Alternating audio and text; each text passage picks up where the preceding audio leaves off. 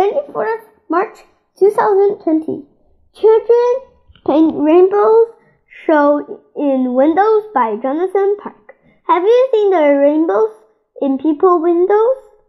Many children are drawing them to brighten people's day. Last week, schools closed due to coronavirus. Some children though want to make people smile.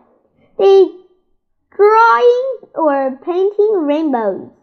The children are then putting them in windows so as many people as possible can see them. A group called Chase the Rainbow encouraged people to take part.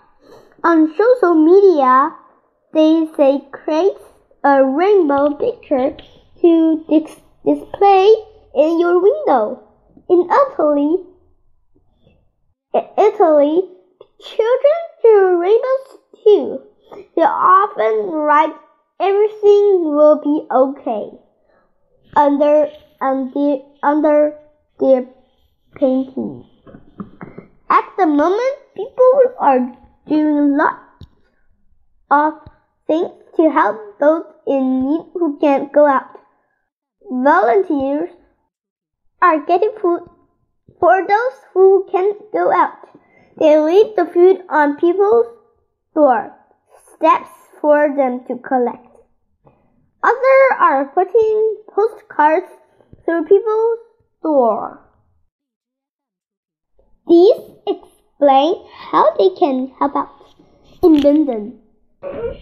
Professional musicians played free concerts concerts on the street outside the homes of people who are having to stay inside.